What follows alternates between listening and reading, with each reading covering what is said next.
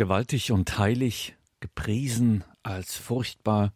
So lautet der Titel eines Buches der beiden Alttestamentlerinnen Professor Renate Brandscheid aus Trier und Schwester Dr. Theresia Mende vom Institut für Neuevangelisierung in Augsburg. Und in dieses Buch Gewaltig und heilig, gepriesen als furchtbar, Fragen zum Gottesbild des Alten Testaments. In dieses Buch dürfen wir hier am Freitagabend immer wieder schauen. Herzlich willkommen und grüß Gott zu dieser Sendung, sagt Gregor Dornis. In diesem Buch gewaltig und heilig gepriesen als furchtbar Fragen zum Gottesbild des Alten Testaments stellen sich Renate Brandscheid und Theresia Mende den wohl schwierigsten Fragen zum Alten Testament, nämlich wie sollen Christen die oft so verstörenden Aussagen über Gott im Alten Testament verstehen? Dass wir sie verstehen müssen, das steht außer Frage. Immerhin, es ist Offenbarung das sogenannte Alte Testament. Wie ist es zum Beispiel mit Gottes Gewalt im Alten Testament? Ist das nicht für Christen ein unerträgliches und verstörendes Handeln? Professor Renate Brandscheid schreibt darüber in diesem Buch Gewaltig und heilig, gepriesen als furchtbar, Fragen zum Gottesbild des Alten Testaments. Und da dürfen wir hier und wir dürfen hier bei Radio Horeb schon einmal einen Vorgeschmack bekommen, was man dazu alles wissen muss und sagen kann. Professor Renate Brandscheid. Gottes Gewalt, ein unerträgliches und verstörendes Handeln? Liebe Hörer von Radio Horeb, die Frage nach dem gewalttätigen Gott ist eine, die wehtut, weil sie so gar nicht zur Vorstellung von einem Gott, dem das Heil aller Menschen am Herz liegt, passen will und der viele Christen, weil sie ja vornehmlich auf das Alte Testament abzuzielen scheint, deshalb auch aus dem Wege gehen. Und wenn es dann doch geschieht, dass sie mit dieser Problematik konfrontiert werden, stehen sie ihr zumeist hilflos gegenüber. Aber was soll man auch auf die Schnelle dazu sagen, dass Gott im Alten Testament beispielsweise die Israeliten auffordert, Vernichtungskriege gegen die Landesbewohner zu führen und sie ohne Skrupel zu töten? Wenn im Kontrast hierzu Jesus im Neuen Testament die Feindesliebe lehrt und diejenigen selig preist, die keine Gewalt anwenden. Von rücksichtslos eingesetzter Gewalt wendet sich jeder human und rechtlich denkende Mensch erschrocken und angewidert ab. Von Terrorakten, wie sie mittlerweile auf allen Erdteilen geschehen, von Fanatikern, die meinen, im Namen Gottes töten zu müssen. Gewalt und Gottglaube, wie passt das zusammen? Oder mit noch mehr Unbehagen gefragt, wie kann Gott Gewalt ausüben und dabei schonungslos vorgehen? Denn das ist ja letztlich das Beunruhigende in verschiedenen alttestamentlichen Texten, dass hier nicht allein Menschen ihre Gewalttaten mit Religion legitimieren, sondern dass Menschen sich dabei an einem entsprechenden Gewalthandeln Gottes entweder orientieren oder aber ihm hilflos ausgeliefert sind. Auf welche Weise soll man sich dieser Problematik stellen? Soll man alle Bibelstellen auflisten, die zeigen, wie durchgängig und massiv Gott im Alten, aber auch im Neuen Testament mit dem Gedanken der Gewalt verbunden ist? soll man zusätzlich die lange Reihe von Verben Revue passieren lassen, die Gott als den furchtbar Schrecklichen offenbaren, wie beispielsweise, dass er ausrottet, vernichtet, niederreißt, schlägt, zerschmettert, durchbohrt, tötet, schlachtet, um nur einige zu nennen, und beklagen, dass er bei diesem Tun auch die Schwächsten, die Kinder nicht verschont. Nur bei welcher Schlussfolgerung würde eine solche Betrachtungsweise enden? bei der Feststellung, dass wir im Glauben damit leben müssen, dass es eine unauflösbare Spannung von Gerechtigkeit und Gewalt in Gott gibt, der somit auch ein Antlitz von Wildheit, Ambivalenz und Gewalttätigkeit besitzt und in dem ein unaufhebbarer dämonischer Zug schlummert? In jedem Fall betreten wir, wenn wir die Thematik Gottes Gewalt auf diese Weise angehen, vermintes Gelände, das uns Ungeachtet der Tatsache, dass das Alte Testament immer wieder auch Perspektiven zu einer Überwindung der Gewalt aufzeigt, hinsichtlich einer theologischen Bewältigung dieser Fragestellung letztlich keinen Ausweg eröffnet.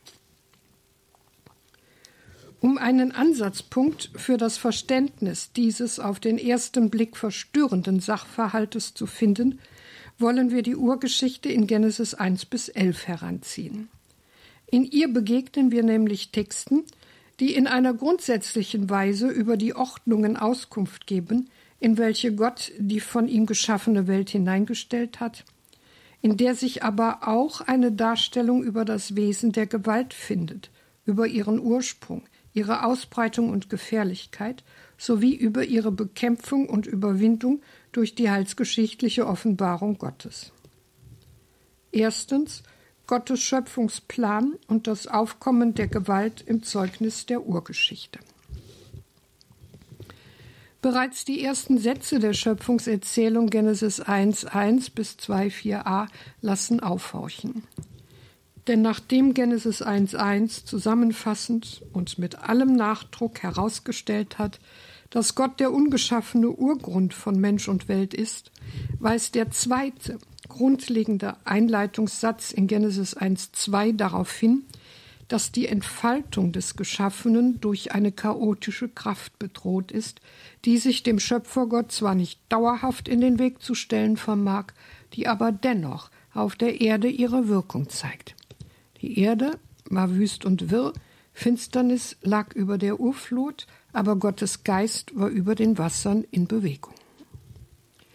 Urflut und Finsternis sind nicht nur im Denken der Bibel und ihrer Umwelt Bilder für bedrohliche Größen.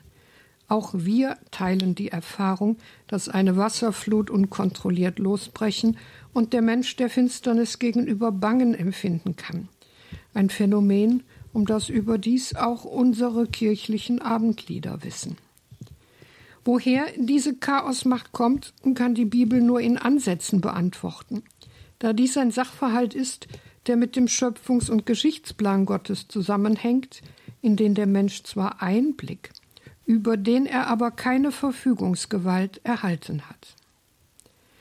Wohl aber kann uns die Tatsache, dass die Erde, noch bevor ein Mensch einen Fuß auf sie gesetzt hat, bereits von Naturkatastrophen unterschiedlichster Art erschüttert wurde, ein Verständnis für die Deutung des biblischen Verfassers vermitteln. Auf diesem Hintergrund ist die Erschaffung des Lichtes in Genesis 1.3 als erstes der sukzessiv entstehenden Schöpfungswerke zur Begrenzung der chaotischen Finsternis so etwas wie eine Kampfansage, die Gott endgültig einlöst, wenn er am siebten Schöpfungstag das von ihm Geschaffene noch einmal zum Gegenstand seines Handelns macht.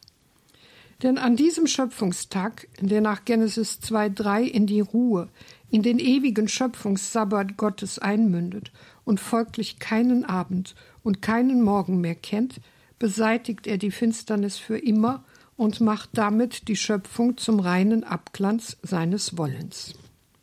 Die vom Schöpfer Gott im Sechstagewerk zurückgedrängte, in die Schöpfung eingebaute und in ihre Grenzen verwiesene Finsternis existiert aber, solange der siebte Tag der Vollendung des Ganzen nicht erreicht ist, als Bedrohung fort.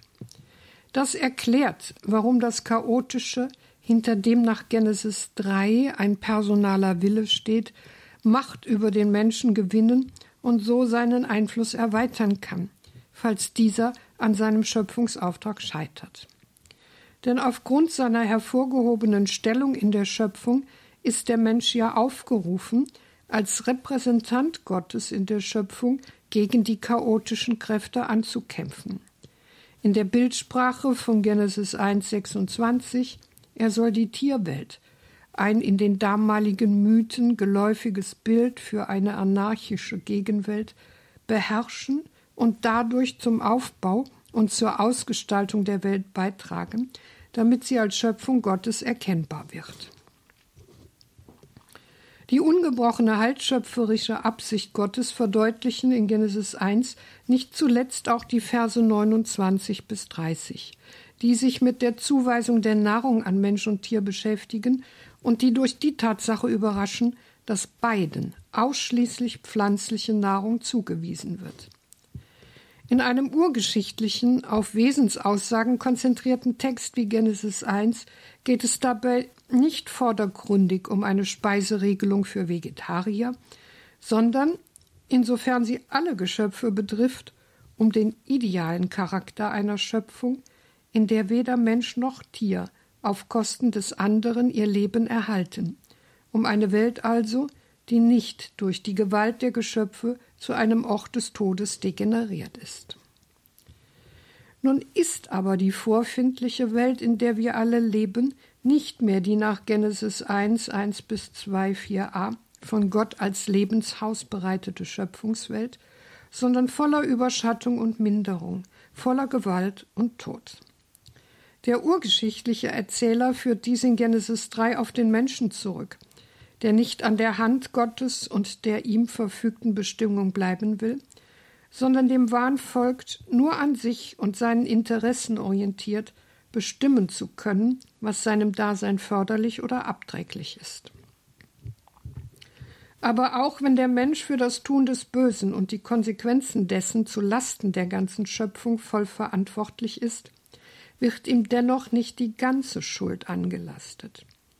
Denn nach Genesis 3, 1 bis 7 trifft der Mensch auf eine ihm vorgelagerte, eigenständige und ihn verführen wollende Macht des Bösen, dargestellt im Symbol einer Schlange als Sinnbild des Trügerischen und Listigen. Die nach Genesis 3,5 von ihr initiierte Auflehnung des Menschen gegen Gott und die damit einhergehende Urlüge, nämlich sein zu wollen wie Gott und ohne ihn das Leben zu gestalten, führt zur Vertreibung des Menschen aus dem Paradies, dem Ort der ungetrübten Gemeinschaft Gottes mit seinen Geschöpfen, und ist zugleich die Initialzündung für weitere Sündenfälle. So folgt auf die Verdrängung Gottes der Ausbruch der Gewalt im Zusammenleben der Menschen, der in Genesis 4 geschilderte Brudermord Kains, und aus dem Zerbrechen der schöpfungsgegebenen Geschwisterlichkeit ein lawinenartiges Anwachsen der Bosheit, das nach der Sintfluterzählung in Genesis 6 bis 8 den Bestand der Schöpfung in Frage stellt.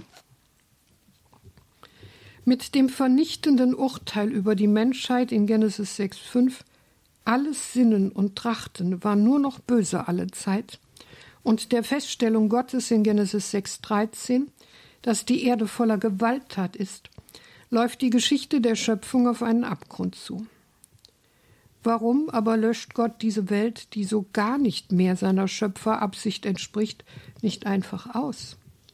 Man erwartet geradezu ein gewalthaftes Handeln Gottes, jedoch steht am Beginn der Sintflutgeschichte in Genesis 6,6 anderes.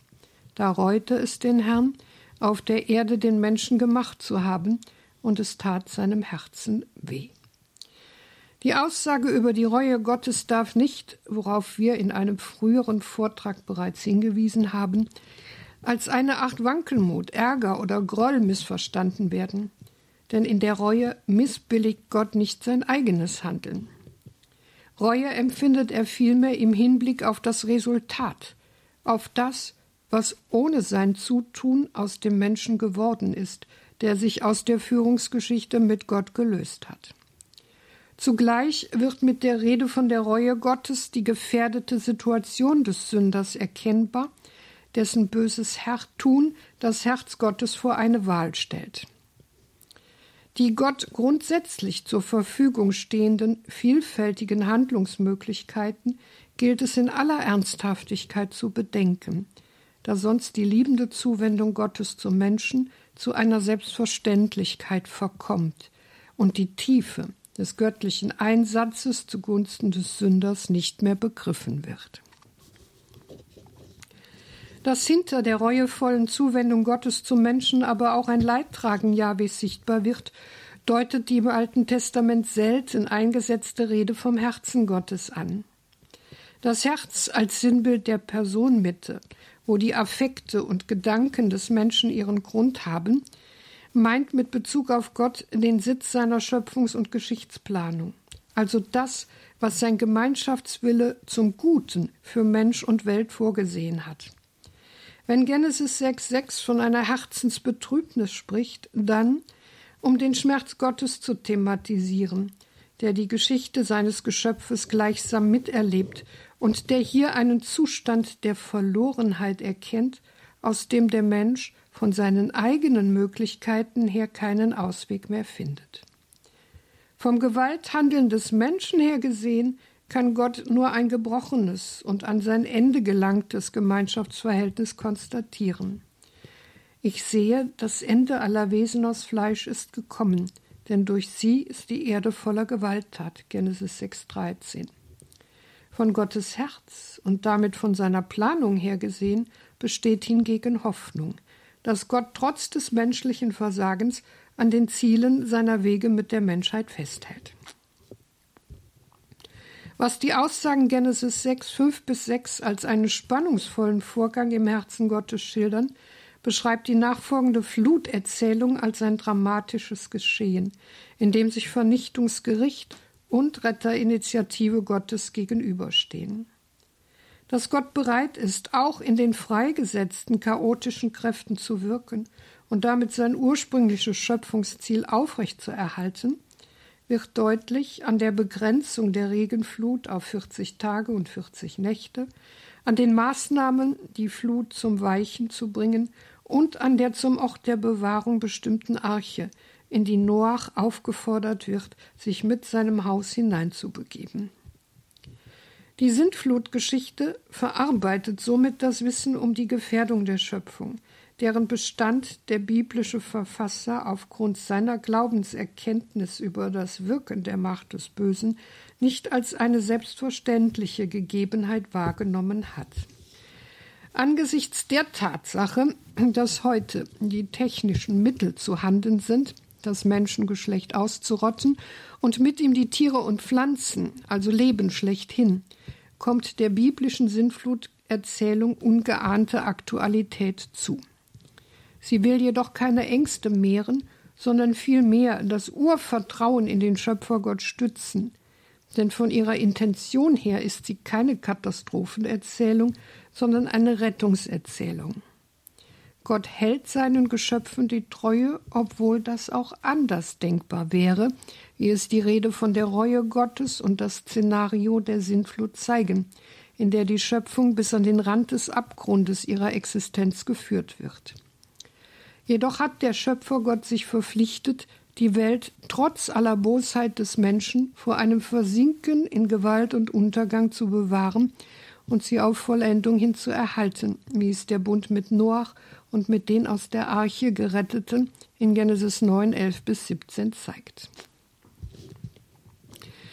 Gottes Gewalt, ein unerträgliches und verstörendes Handeln, lautet die Frage, unter der unser Vortrag steht. Ist Gott denn wirklich gewalttätig? Dem Zeugnis der Urgeschichte zufolge ja und nein. Ja, insofern Gewalt im Sinne von Macht, Herrschaft und Stärke zur Offenbarung Gottes gegenüber seiner Schöpfung gehört. Ich habe erkannt, dass du alles vermagst. Kein Vorhaben ist dir verwehrt, betet der gerechte Iob in Kapitel 42, 2, ohne dass ihn dies beunruhigt. Ja, Gott greift in einer Welt, die aus der Linie der von ihm gewollten Entfaltung herausgefallen ist, zu den Mitteln der gebrochenen Welt, um Gewalt auf Seiten des Geschöpfes zu brechen und zu beenden. Nein, Gott ist nicht gewalttätig, insofern er Gewalt nicht willkürlich einsetzt, sondern um der Schöpfung willen den Missbrauch der Macht auf Seiten des Menschen ahndet – aber zugleich Wege zur Bekämpfung und Eindämmung der Gewalt eröffnet. Aus diesem Grund beginnt nach der Urgeschichte mit der Berufung Abrahams in Genesis 12 die Darlegung über die von Gott eröffnete Heilsgeschichte zur Heilung des durch die Ursünde verursachten Bruches in der Schöpfung. Denn Abraham, der Stammvater Israels, erfährt eine Verheißung des göttlichen Segens, der über ihn auf alle Geschlechter der Erde übergehen soll. Genesis 12,3. Jedoch zeigt die Urgeschichte auch, dass aufgrund des Sündenfalls, in dem sich der Mensch die Auflehnung der Macht des Bösen gegen Gott zu eigen macht und seinerseits in Freiheit nachvollzieht, das menschliche Gewalthandeln erst mit der Vollendung der Schöpfung ihr Ende findet. Dann nämlich wenn Gott alle gottwidrigen Mächte ihr definitives Ende erleben lässt. Das heißt für uns, innerhalb der Geschichte ist somit kein Ende der Gewalttat im Vollsinn zu erreichen, Vielmehr bleiben die Folgen der Ursünde als Ausdruck des göttlichen Gerichtes bestehen, solange es Sünde in dieser Welt gibt.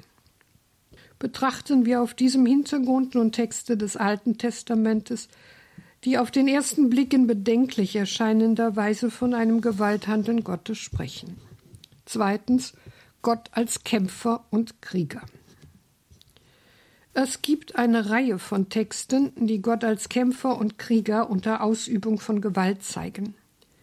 Ein herausragendes Beispiel bietet das Buch Exodus mit seiner Schilderung vom Auszug Israels aus Ägypten.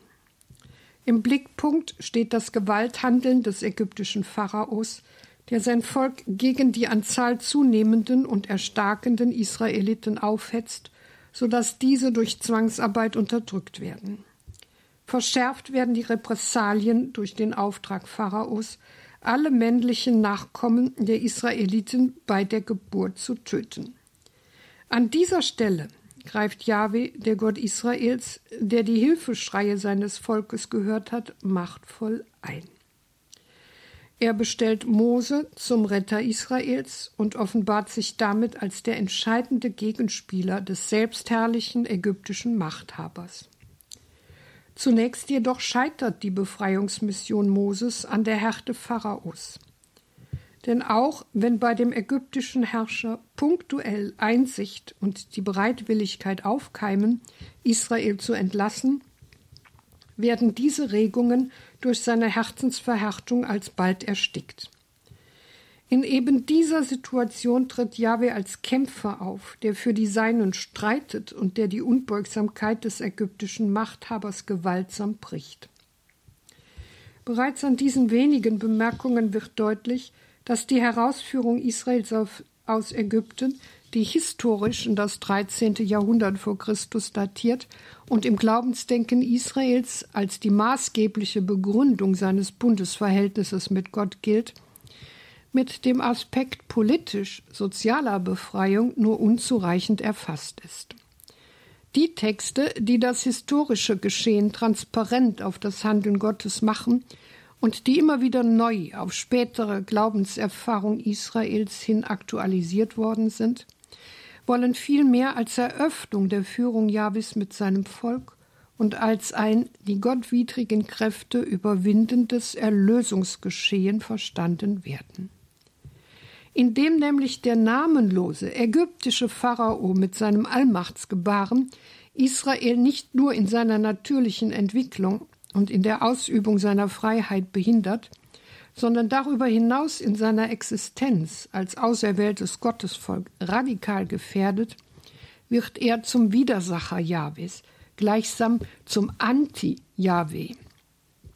Menschenmacht steht damit gegen Gottes Macht die Unbeugsamkeit des Pharaos gegen den Herrschaftsanspruch Jahwes, den Schöpfer und Herrn der Geschichte, wie es nachdrücklich die Plagenerzählungen in Exodus 6, 28 bis 11, 10 aufzeigen.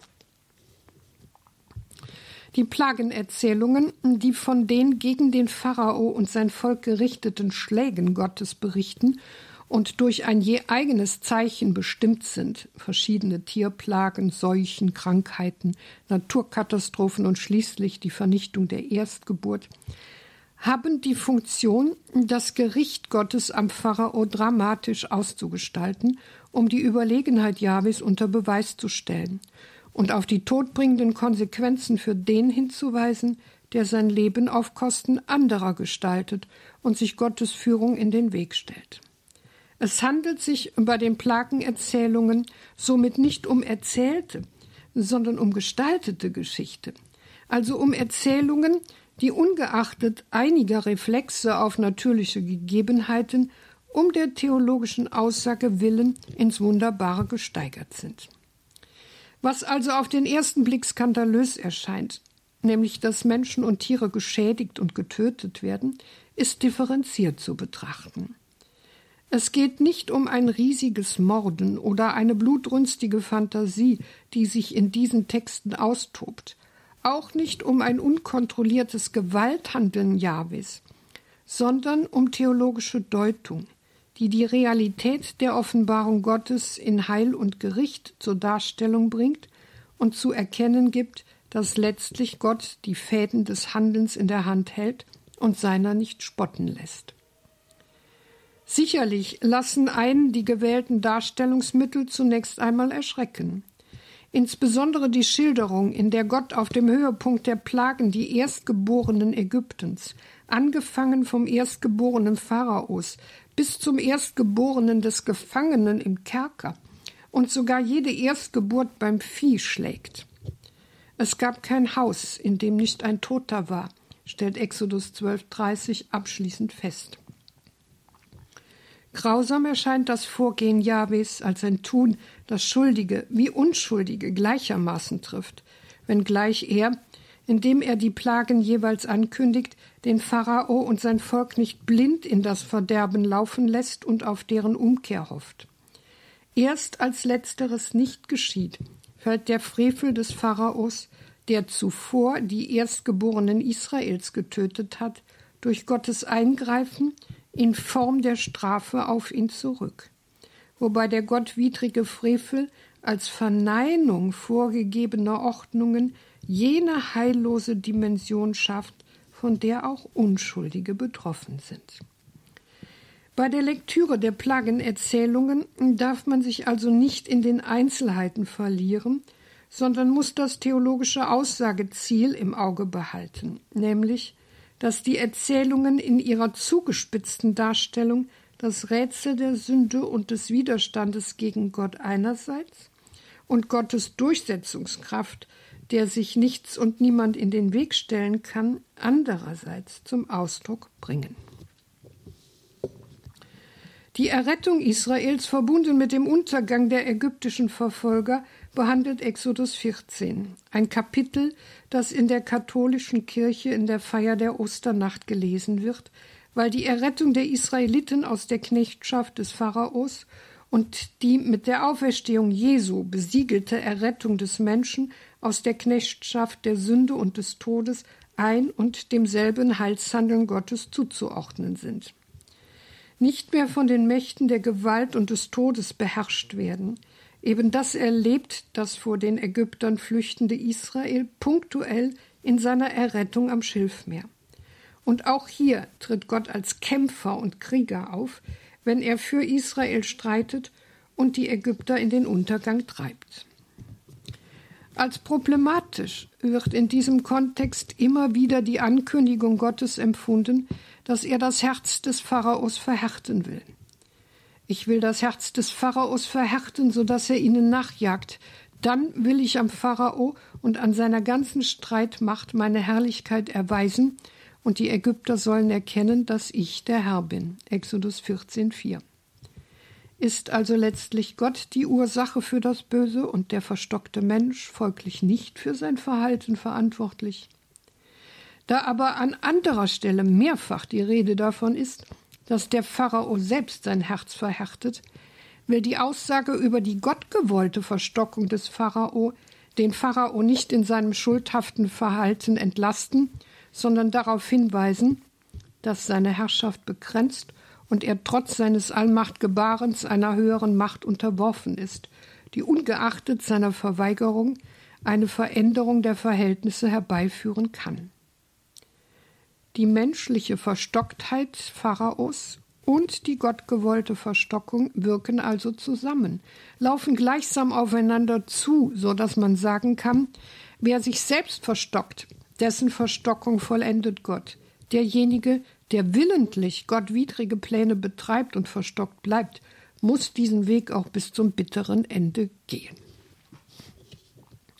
Dass das Böse und Gewalttätige vor Gott keinerlei Existenzberechtigung hat und dass am Ende nicht die chaotischen Kräfte den Sieg davontragen, sondern Jahwe, zeigt eine Aussage zu Beginn der Schilderung von der Errettung Israels am Meer in Exodus 14, 13. Wie ihr die Ägypter heute seht, so seht ihr sie niemals wieder. Dieser Ankündigung geht es nicht um die Vernichtung der Ägypter im Sinn eines Völkermordes, sondern um die Entmachtung der Ägypter als Instrument des Bösen zur Vernichtung des Jahwe-Volkes. Das aber ist ein Sachverhalt, der sich in der Geschichte des Gottesvolkes immer wieder zugetragen haben. Machtblöcke, Diktaturen fallen in sich zusammen und verschwinden aus der Weltgeschichte, das Gottesvolk aber bleibt.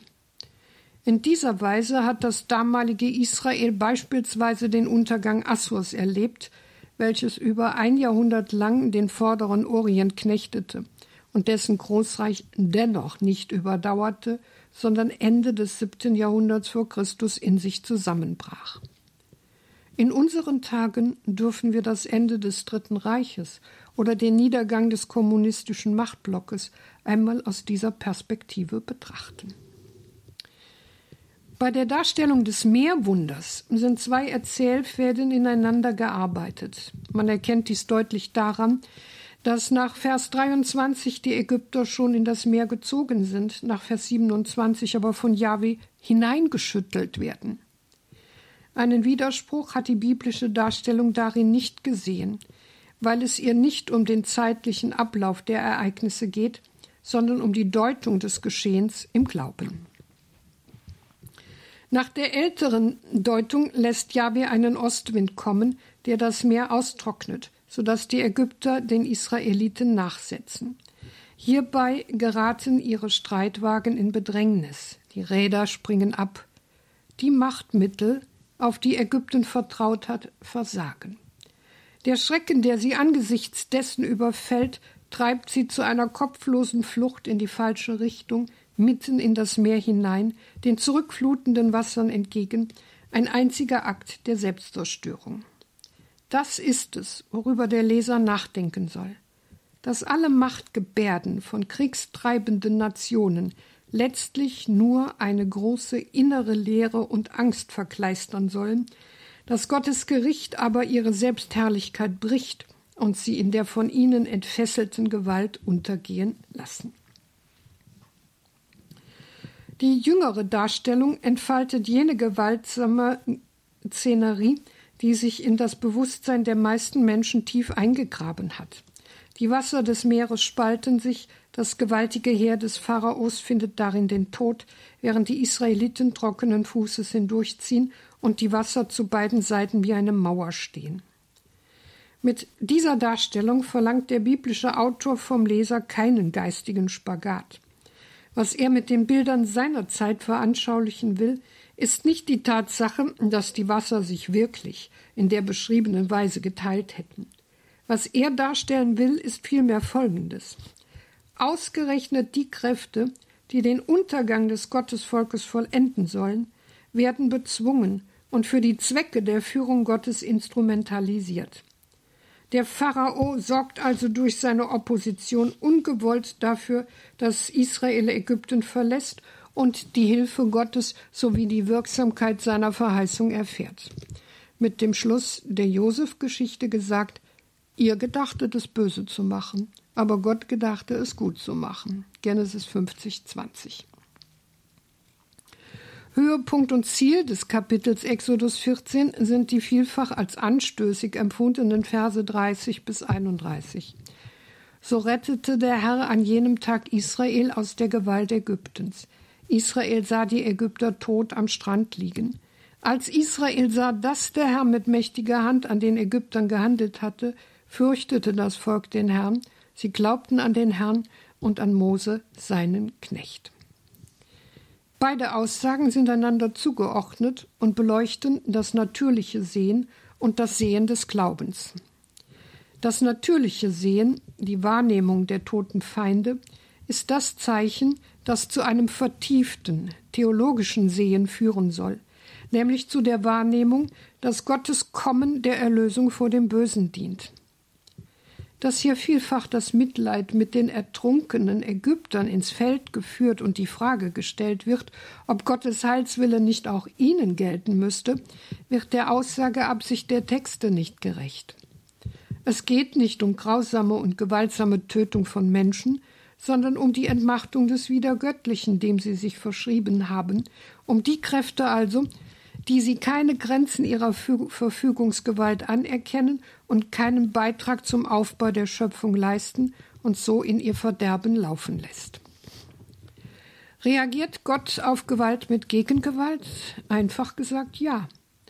Aber zur Erklärung muss unbedingt hinzugefügt werden, dass Gott im Kontext von Unterdrückung und Menschenverachtung ein Gott ist, der hier sein Veto einlegt. Ein Gott, der als Richter gegen lebensbedrohende Gewalt seine Macht nutzt und den Gewalttäter mit den Mitteln einer gebrochenen Welt, also mit Gewalt, in die Schranken weist. Dabei bemisst sich der Widerstand, den Gott leistet, an der Gewalt, die seine Gegner praktizieren. Israel jedenfalls konnte in späteren Zeiten der Bedrängnis immer wieder Hoffnung schöpfen, wenn es der Errettung am Meer gedachte. Denkt daran, wie unsere Väter im Roten Meer gerettet wurden, als der Pharao sie mit einem Heer verfolgte. Lasst uns zum Himmel rufen, dass er uns gewogen sei und des Bundes mit unseren Vätern gedenke und dass er dieses Heer heute vor unseren Augen aufreibe. Dann werden die Völker erkennen, dass es einen gibt, der Israel loskauft und rettet. 1 Makkabäer 4, 9 bis 11. Nun stößt man aber bei einer Lektüre der geschichtlichen Bücher des Alten Testamentes wiederholt auf Erzählungen über kriegerische Auseinandersetzungen der einwandernden und eingewanderten Israeliten mit den Ureinwohnern und Nachbarn im Land Palästina, bei denen einem bei allem Verständnis der Atem stockt. Denn diese Kämpfe wurden unter dem Beistand Jahwes geführt, wobei sogar diejenigen verflucht werden, die Jahwe in diesem Kampf nicht zu Hilfe gekommen sind. Richter 5,23. Auch wird in diesem Zusammenhang häufig von einem Bann, einer Vernichtungsweihe gesprochen, die Israel an der unterworfenen Bevölkerung vollziehen soll. Und der Herr gab auch Lachisch in die Hand Israels. Josua nahm die Stadt am zweiten Tag ein. Er erschlug alles, was in ihr lebte, mit der Schärfe des Schwertes. Dann zog Josua mit ganz Israel von Lachisch weiter nach Eklon. Sie belagerten die Stadt und griffen sie an. Noch am gleichen Tag nahmen sie die Stadt ein und erschlugen sie mit der Schärfe des Schwertes. An allem, was in ihr lebte, vollzog man am selben Tag den Bann genau so, wie man es mit Lachisch gemacht hatte. So schlug Josua das ganze Land, das Bergland und den Negev, die Schefela und ihre Ausläufer, mit allen seinen Königen. Niemand ließ er entkommen, an jedem Lebenshauch vollzog er den Bann, wie es der Herr der Gott Israels geboten hatte. Josua schlug sie von Kadesh Barnea bis Gaza und das ganze Land Goshen bis hin nach Gibeon aller dieser Könige und ihrer Länder bemächtigte sich Josua mit einem Schlag, denn der Herr, der Gott Israels, kämpfte für Israel. Josua 10, Vergleiche Deuteronomium 7. Wenn hier und an anderer Stelle im Alten Testament Gott, Krieg und Bann in Verbindung gebracht werden, dann ist vorab Folgendes zu bedenken. Die antike Welt kannte keine Trennung zwischen einem religiösen und einem profanen Handeln. Folglich war jeder Krieg eine politische und zugleich eine religiöse Angelegenheit, bei dem es um das Schicksal der betroffenen Menschen und um das ihrer Götter ging. Denn in der Antike war mit der Niederlage eines Volkes auch dessen Gott mitbesiegt, symbolisch ausgedrückt im Abtransport seiner Standbilder durch die Siegermacht. Auch bei der im Zusammenhang mit einem Krieg vollzogenen Vernichtungsweihe, dem Bann, handelt es sich nicht einfach nur um Grausamkeit, sondern, so unbegreiflich das für uns zunächst klingen mag, um eine Form der Gottesverehrung. Denn durch den Verzicht auf die materielle Beute, auf Tiere und auf Menschen wollte man eine totale Hingabe an den jeweilig verehrten Gott bekunden. Bannkriege sind in der Umwelt Israels belegt, und auch das frühe Israel dürfte mit gewissen Abstrichen dergleichen praktiziert haben, wenngleich wir keinen eindeutigen historischen Beleg haben. Jedoch kam der Bann nicht bei jedem Scharmützel und jedem Krieg zum Einsatz. Er war vielmehr das äußerste Mittel, zu dem man griff, wenn die eigene Existenz und damit auch der Herrschaftsbereich der verehrten Gottheit auf dem Spiel standen. Daher mussten die Gegner und auch die gegnerische Gottheit waren sie erst einmal besiegt, zu spüren bekommen, dass sie Unverzeihliches getan hatten.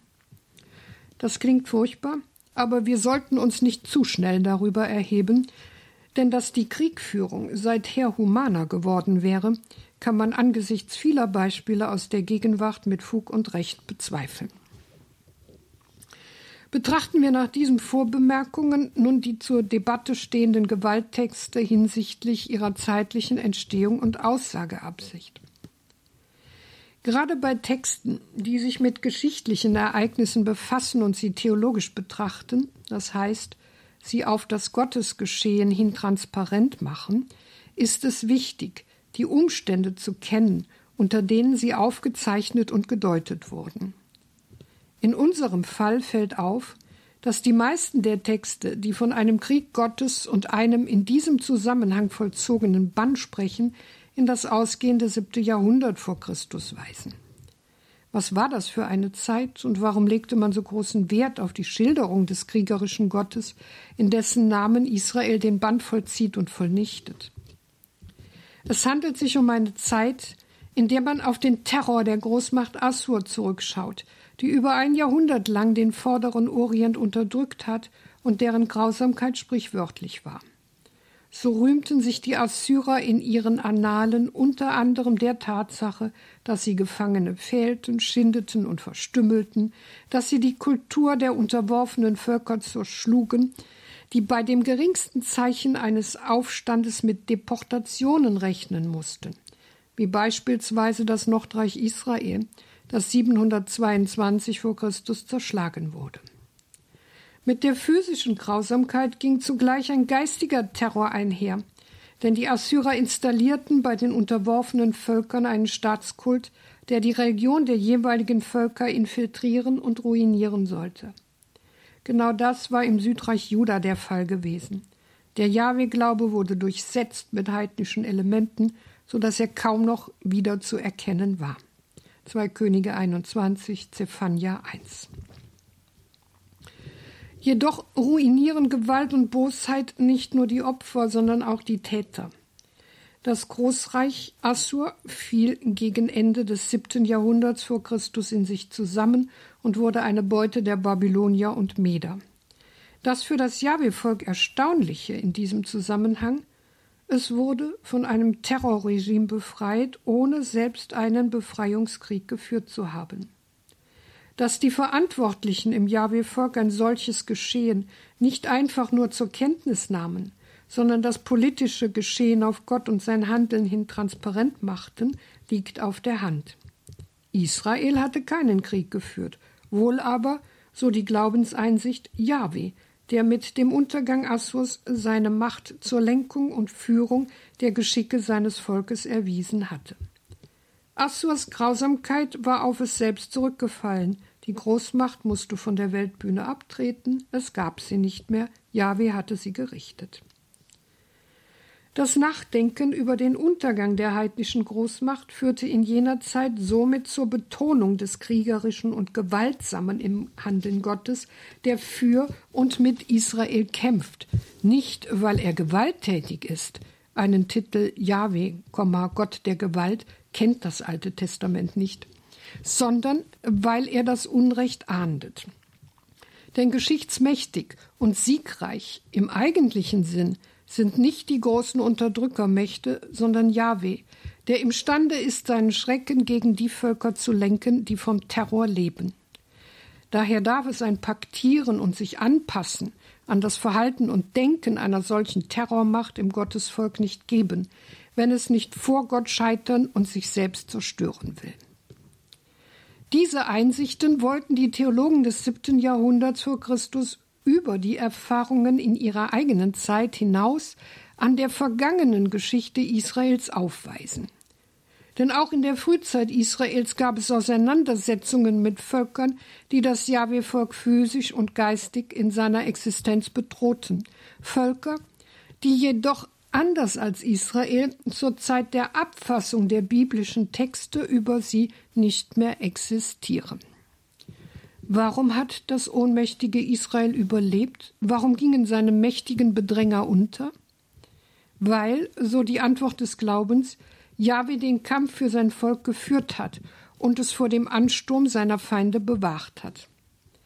Also begann man die alten Überlieferungen über die Anfänge Israels neu zu erzählen und schilderte die Auseinandersetzungen der Stämme Israels mit fremden Völkern und Gruppierungen, jetzt unter dem Aspekt eines Jahwe-Krieges gegen alles Heidnische und setzte dabei die Vorstellung von der Vernichtungsweihe ein. So lässt man Israels Scharen von Stadt zu Stadt ziehen und den Bann an Mensch und Tier vollstrecken. Allein das Ausmaß dieser Kriege, mit denen ganze Landstriche entvölkert werden, zeigt an, dass diese Schilderungen nicht historisch, sondern theologisch gelesen werden sollen. Nicht um die erbarmungslose und bestialische Ausrottung von Mensch und Tier geht es in ihnen, sondern um die kompromisslose Ausrottung des Heidnischen und Wiedergöttlichen, mit dem Israel um seiner selbst willen keine Gemeinschaft haben soll. Nun könnte man einwenden, Warum nur hat Israel diese Glaubenseinsichten mit der grausamen Vorstellung von einer Vernichtungsweihe und der harten Rede vom kriegerischen Jahwe zum Ausdruck gebracht? Zum einen, weil es die Vorstellungswelt und Sprache jener Zeit war. Zum anderen, weil Israel in der Assyrerzeit die Erfahrung gemacht hat, dass es ein Heidentum mit verderblichen Praktiken gibt, die ein Gottesvolk, wenn es in diesen Strudel gerät, physisch und geistig ruinieren können. Der Baal fraß auf, was unsere Väter erwarben, ihre Schafe, Rinder, ihre Söhne und Töchter, klagen die Bewohner des untergegangenen Nordreiches Israel im Rückblick auf die Assyrerzeit, Jeremia 3, 24. Wir heutigen sprechen nicht mehr von der Gottheit Baal, aber das, wofür diese Gottheit steht, ist nach wie vor gegenwärtig und bedrohlich. Die Anbetung von Erfolg und Macht, und damit verbunden die rücksichtslose Selbstverwirklichung auf Kosten anderer. Weil das Israel des siebten Jahrhunderts vor Christus in der Begegnung mit Assur die zerstörerischen Auswirkungen eines gewalttätigen Heidentums hautnah erlebt hat, betonte es das kriegerische Element des Gottesbildes und der Glaubenshaltung Israels im Kampf gegen all jene, die Chaos in die Welt hineintragen. Ihren grausamen Taten entspricht eine grausame Strafe. Diese Zusammenhänge aber erkennt in ihrer Tiefe nur der, der denjenigen anerkennt, gegen den gefrevelt wurde. Einfach gesagt, man erkennt diese Zusammenhänge nur dann, wenn man Gott erkennt und seine Weisungen anerkennt. Demgegenüber, und das muss an dieser Stelle in aller Klarheit gesagt werden, vollzieht sich der Aufbau der Gottesherrschaft nicht durch Gewalt, sondern wie es dieselbe Zeit, in der die Gewalttexte entstanden sind, in Deuteronomium 6,4 folgende herausstellt, in der Liebe zu Gott als der wahren Glaubenshaltung, die der Offenbarung Jahwes entspricht. Nun darf am Ende der Texterklärung eines nicht verschwiegen werden. Die Vorstellungswelt und die Sprache dieser Texte bleiben, wenn man sie isoliert betrachtet, anstößig. Sie entstammen den Erfahrungen mit einem Terrorregime und stellen deshalb dem menschlichen Gewalttäter die Gewalt Gottes und seiner Getreuen gegenüber. Damit werden sie jenseits des vorausgesetzten zeitlichen Hintergrundes bei allem Verständnis stets auch ein Ärgernis entfachen und können schlimmstenfalls sogar instrumentalisiert werden. So erklärte beispielsweise Yigal Lamir, der 1995 den israelischen Ministerpräsidenten Yitzhak Rabin ermordete, nach seiner Bluttat, er habe im Namen Gottes gehandelt. Da Gott Abraham das Land zugesagt habe, dürfe kein israelitischer Politiker das verheißene Land an Araber geben. Hier zeigen sich die verheerenden Konsequenzen der ungeschichtlichen Verabsolutierung eines Einzelwortes, das als vermeintlicher politischer Auftrag missverstanden wird. Wer sich aber in einem vordergründigen Sinn der sogenannten Gewalttexte des Alten Testamentes bemächtigt und hieraus entweder ein dämonisches Gottesbild oder eine Erlaubnis zur Instrumentalisierung für das eigene Vorgehen schlussfolgert, der verfehlt nicht nur die theologische Denkarbeit dieser Texte, sondern auch die Eigenart des biblischen Offenbarungszeugnisses. Aus diesem Grund muss man diese Aussagen, wie es die Bibel ja auch getan hat, stets einbetten in das Gesamt der Offenbarung Gottes. Drittens, Israel, das Volk, das mit Gott kämpft und Gott mit ihm. Dass Israel die Vorstellung von einem kämpfenden Gott sogar mit seiner Gründung verbunden hat, zeigt uns eine Erzählung innerhalb der Jakob-Geschichte. Jakob hat ja bekanntlich seinen Bruder Esau um den Segen des Erstgeborenen betrogen und dafür seinen alten Vater mit List und Tücke hereingelegt. Die Folge? Er musste aus seinem Elternhaus fliehen. Erst nach vielen Jahren der Läuterung will Jakob zurückkehren und sich mit seinem Bruder versöhnen. Auf diesem Weg zurück muss er sich eines Nachts einem Kampf stellen, der ihn und die Geschichte seiner Nachkommen unwiderruflich prägen wird. In Genesis 32, Vers 25 bis 32 heißt es, als er allein zurückgeblieben war, rang mit ihm ein Mann, bis die Morgenröte aufstieg. Als der Mann sah, dass er ihn nicht besiegen konnte, berührte er sein Hüftgelenk. Jakobs Hüftgelenk renkte sich aus, als er mit ihm rang. Er sagte, Lass mich los, denn die Morgenröte ist aufgestiegen. Er entgegnete, Ich lasse dich nicht los, wenn du mich nicht segnest. Er fragte ihn, Wie ist dein Name? Jakob, antwortete er. Er sagte, Nicht mehr Jakob wird man dich nennen, sondern Israel, denn mit Gott und Menschen hast du gestritten und gesiegt. Nun fragte Jakob, nenne mir doch deinen Namen. Er entgegnete, was fragst du mich nach meinem Namen? Dann segnete er ihn dort. Jakob gab dem Ort den Namen Penuel und sagte, ich habe Gott von Angesicht zu Angesicht gesehen und bin doch mit dem Leben davongekommen. Die Sonne schien bereits auf ihn, als er durch Penuel zog, er hinkte an seiner Hüfte. Für unsere Ohren klingt hier manches fremd. Da kämpft Jakob mit einem schier übermenschlichen Gegner auf Leben und Tod und er kann bestehen. Er stellt sogar eine Forderung, aber er fordert nicht Unterstützung für das anstehende Treffen mit seinem Bruder Esau, sondern er erbittet den Segen des Unbekannten. Dieser Segen scheint ihm so wichtig zu sein wie ehedem der Segen, den er von seinem Vater Isaak erschlichen hat. Eine dunkle und geheimnisvolle Geschichte. Sie ist sehr alt und erzählt ursprünglich wohl von einem Flussgeist oder Dämon, der in der Dunkelheit der Nacht enorme Kräfte besitzt, bei Tagesanbruch aber seine Macht verliert. Solche Geschichten gibt es in vielen Kulturen. Auch Israel hat derartiges gekannt, es in seine Erzählwelt aufgenommen und für geeignet angesehen, die Geschichte Gottes mit Jakob zu deuten. Nur spricht die Erzählung jetzt nicht mehr von einem Dämon, sondern in verhüllter Weise von einem Gott, der aber nicht einfach lieb und harmlos ist, sondern ein Gott, der dem Menschen spürbar auch entgegentritt. Er zwingt zum Kampf, zur Konfrontation, er beendet das Ausweichen des Menschen, der bekanntlich oft nicht anders von seiner Selbstgerechtigkeit lassen will. Gott kann also dem Menschen verborgen und doch spürbar begegnen, wenn er sein Leben aus Schuldverstrickung befreien will. Um dieses neue Leben kämpft Gott mit Jakob, während dieser alle Energien aufwendet, Gott standzuhalten und ihm den Segen abzuringen.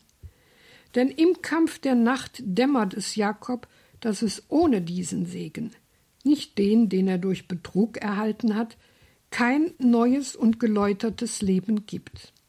Und in der Tat segnet Gott Jakob, und zwar Gott als der im nächtlichen Kämpfer Verborgene, der aber seinen Namen nicht preisgibt und sich somit nicht dem Menschen ausliefert, und schenkt ihm mit einem neuen Namen auch eine neue Identität. Den Namen Jakob nämlich, der innerhalb der Jakob-Geschichte einen höchst problematischen Klang hat, nach Genesis 25, Vers 26 Fersenhalter und nach Genesis 27, 36 Betrüger.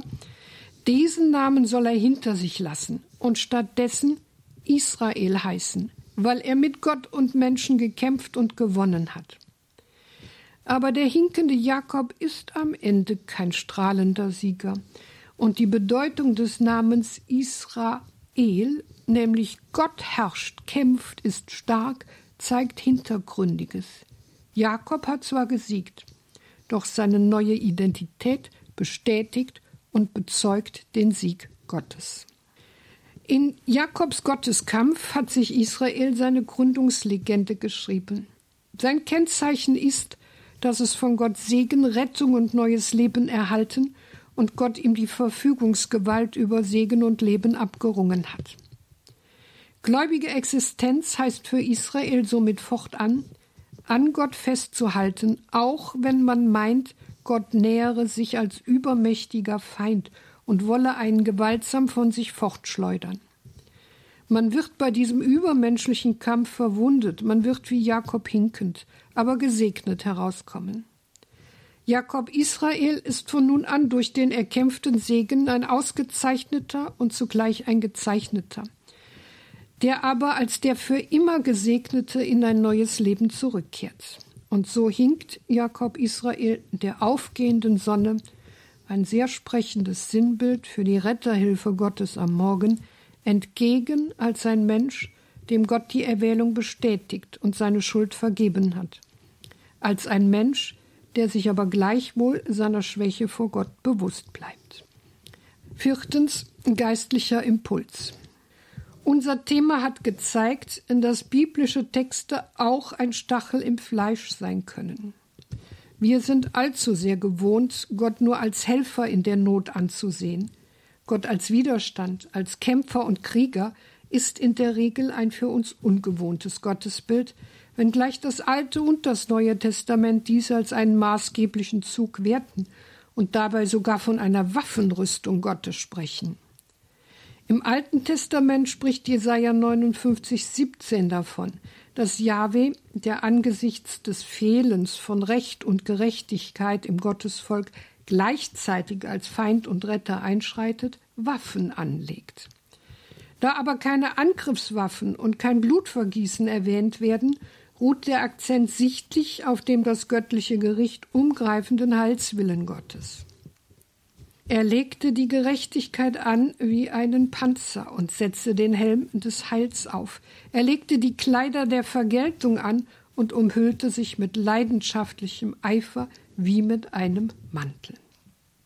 In Anlehnung daran hat der Verfasser des Epheserbriefes im Neuen Testament eine Parenese formuliert und fordert angesichts einer von der Macht des Bösen beherrschten Welt die Gläubigen dazu auf, vorbereitet und gestärkt durch die Lebensgemeinschaft mit Christus, die Waffenrüstung Gottes anzulegen, damit sie Kraft finden, dem bösen Widerstand zu leisten und sich im Glauben zu bewähren. Werdet stark durch die Kraft und Macht des Herrn, zieht an die Waffenrüstung Gottes, um den listigen Anschlägen des Teufels zu widerstehen. Denn wir haben nicht gegen Menschen aus Fleisch und Blut zu kämpfen, sondern gegen Mächte und Gewalten, gegen die Weltherrscher dieser Finsternis, gegen die bösen Geister in den himmlischen Bereichen. Darum legt die Waffenrüstung Gottes an, damit ihr am Tag des Unheils widerstehen, alles vollbringen und standhalten könnt. Steht also da, eure Hüften umgürtet mit Wahrheit, angetan mit dem Brustpanzer der Gerechtigkeit, die Füße beschut mit der Bereitschaft für das Evangelium des Friedens. Vor allem greift zum Schild des Glaubens. Mit ihm könnt ihr alle feurigen Geschosse des Bösen auslöschen. Und nehmt den Helm des Heils und das Schwert des Geistes, das ist das Wort Gottes. Epheser 6, Vers 10 bis 17. Auch wenn der primär Handelnde hier Gott ist, soll sich der Glaubende das anliegen, das mit dessen Waffenrüstung bildhaft umschrieben wird, zu eigen machen – und Wahrheit gegen Unwahrheit, Gerechtigkeit gegen Ungerechtigkeit, Frieden gegen Unfrieden, Glauben gegen Unglauben, Heil gegen Unheil, Geist gegen Ungeist einsetzen. Zu dieser geistlichen Waffenrüstung gehört es aber auch, sich zuvor Klarheit über die Macht des Bösen zu verschaffen. Eben dies ist das Anliegen der alttestamentlichen Texte, die von Gottes Gewalthandeln sprechen – nicht weil Gott willkürlich und missbräuchlich gewalttätig ist, sondern weil sein Handeln als Schöpfer und Erlöser sowohl entachtete und heillose Strukturen entlarvt und scheitern lässt, als auch bei der Durchsetzung seines Herrschaftsanspruches in dieser Welt den Weg für Heilung und Erlösung bahnt. In der heutigen Credo-Sendung bei Radio Horeb und Radio Maria hörten Sie wieder Professor Renate Brandscheid, die Trierer Alttestamentlerin, sprach über das Thema Gottes Gewalt, ein unerträgliches und verstörendes Handeln, Fragezeichen. Diese Gedanken können Sie auch nachlesen, liebe Hörerinnen und Hörer, im Buch Gewaltig und heilig, gepriesen als furchtbar, Fragen zum Gottesbild des Alten Testaments. Geschrieben haben das die beiden Alttestamentlerinnen Professor Renate Brandscheid aus Trier und Schwester Dr. Theresia Mende aus Augsburg. Ein reich bebildertes, wirklich empfehlenswertes Buch zum Gottesbild im Alten Testament. Gewaltig und heilig, gepriesen als furchtbar. Erscheinungszeitraum Anfang November 2020 im D&D Medienverlag. Danke Ihnen allen fürs Dabeisein. Einen gesegneten Abend und eine behütete Nacht wünscht Ihr Gregor Dornis.